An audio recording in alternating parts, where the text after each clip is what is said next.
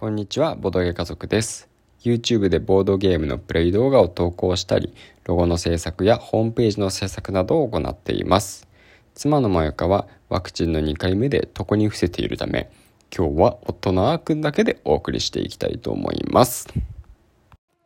今日は一人なので、僕が昔やった懐かしのデジタルゲームの話でもしてみようかなと思います。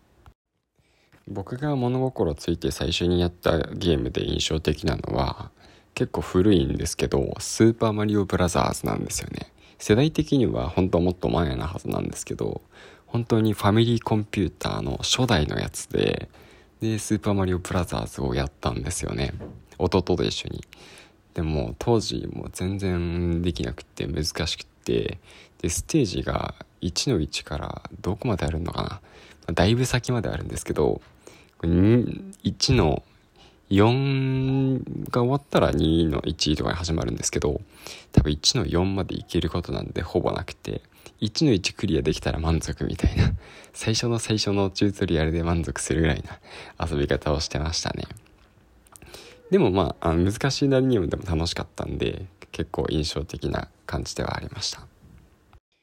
でそこからちょっと飛んで、えっと、ゲームボーイになるんですけど我が家あんまりあのゲーム買ってもらえなかったんで基本的にさっきのファミリーコンピューターにしろこのゲームボーイにしろ誰かからのもらい物になるんですけど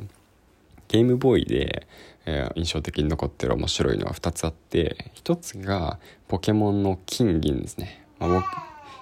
僕がやったのは金なんですけどさすがポケモンっていうだけでもうすごいハマりましたね。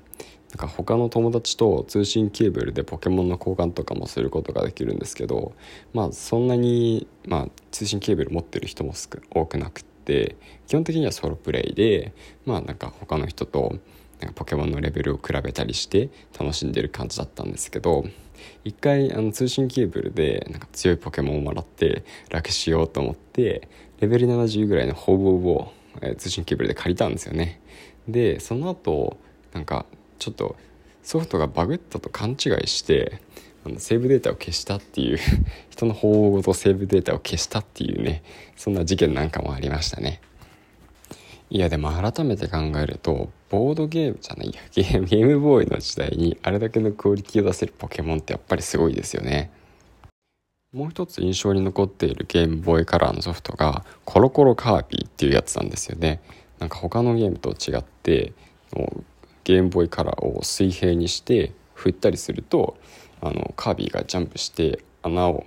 通り抜けることができるんですよね。穴に落っこっちゃったらなんかあのマリオが穴に落ちると同じように一気失っちゃうみたいな感じでうまくなんか傾けて敵を避けたりとかジャンプしてステージを進んでいってボスと戦って倒すみたいな感じでステージをクリアしていくっていうのがあってそれが本当によくできていてすごい面白かった記憶があります。これももう弟と一緒にやり込みましたね。多分2週くらいはクリアしたんじゃないかな。でしかもこのゲームまあずっとやってないんですけど激ムズモードにすることができて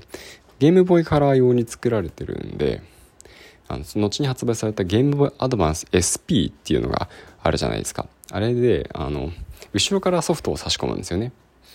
なのでそれに差し込むとなんと操作がめちゃくちゃ難しくなるっていう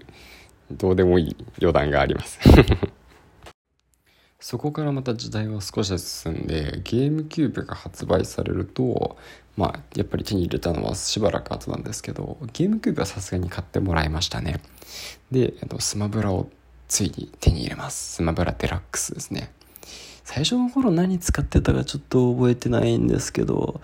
なんかパワーとスピードを兼ね備えたキャラっていうその歌い文句に惹かれて途中キャプテンファルコンを使ったのは覚えてますね。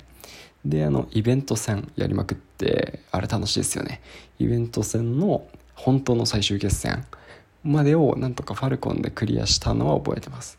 ただなんか友達がなんかシーク使っててめちゃくちゃ強くてもうどうにもならないっていうことに途中で気がついて途中であなんかフォックス強いんじゃねってフォックスに転向したんですよね。でそこからフォックスがめちゃくちゃ強くなってでフォックスって割と周りの友達に無双したのは覚えてます。弟がファルコを使ってたんでいつもなんかいい勝負してて勝ったり負けたりで一喜一憂してたなーって感じですね。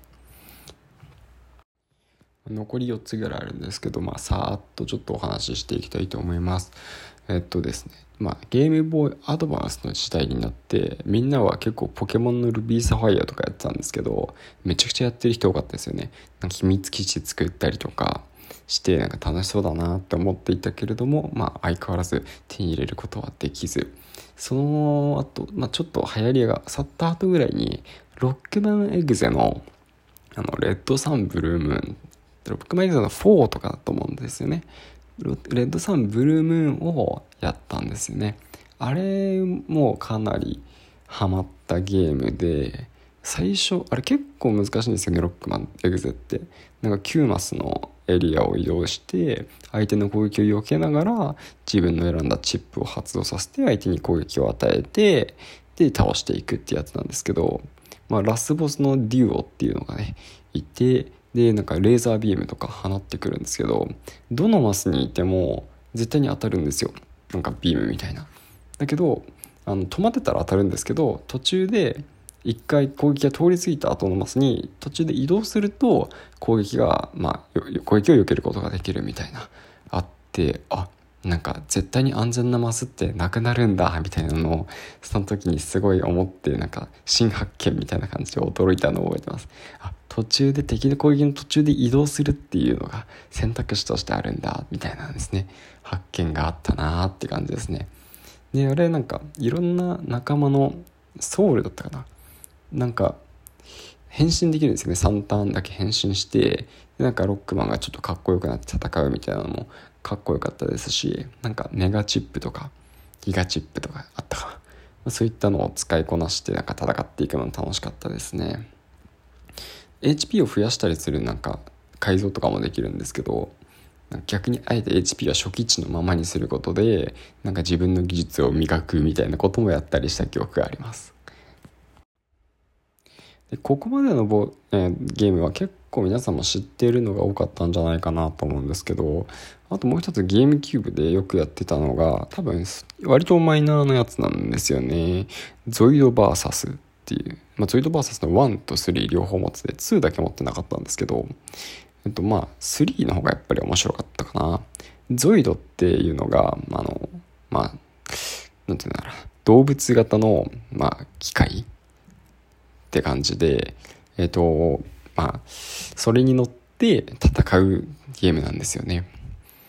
で、それで、いろんなゾイドがいて、で、かなり数がいて、なんかクリアしていくと、ステージをクリアしていくとお金みたいなポイントがもらえてそれで新しいゾイドを買ってでそのゾイドをプレイすることができるみたいなやつでめちゃくちゃお金をポイントを稼ぐっていうのを頑張ってた記憶がありますね。気に入りだったのはこうレイズタイガーってやつなんですけどちょうど僕があの親に買ってもらったゾイドのうちなんか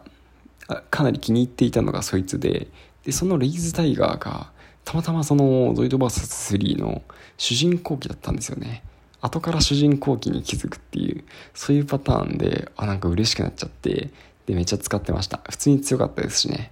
あとは外流機とかもお気に入りでしたね。まあ、その辺もやっぱり強いゾイドを使って敵を蹂躙していくっていうのがね、楽しいですね。巨大なゾイドとかも敵が出てくるんで、でそれとも戦えますしね。結構楽しかった記憶があります。残り2つなんですけど、えっ、ー、と、DS のソフトで結構印象的だったのが、ジャンプアルティメットスターズですね。ジャンプスーパースターズっていうのが前作であってその後継作なんですけどあのジャンプ「週刊少年ジャンプ」のキャラクターたちを使って、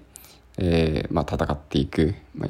結構今となってはいろんなジャンプのキャラクター集結みたいなゲームってあるんですけど当時まだすごい珍しくってでそのデッキ構築要素もあるんですよね。なんか漫画のコマがあってその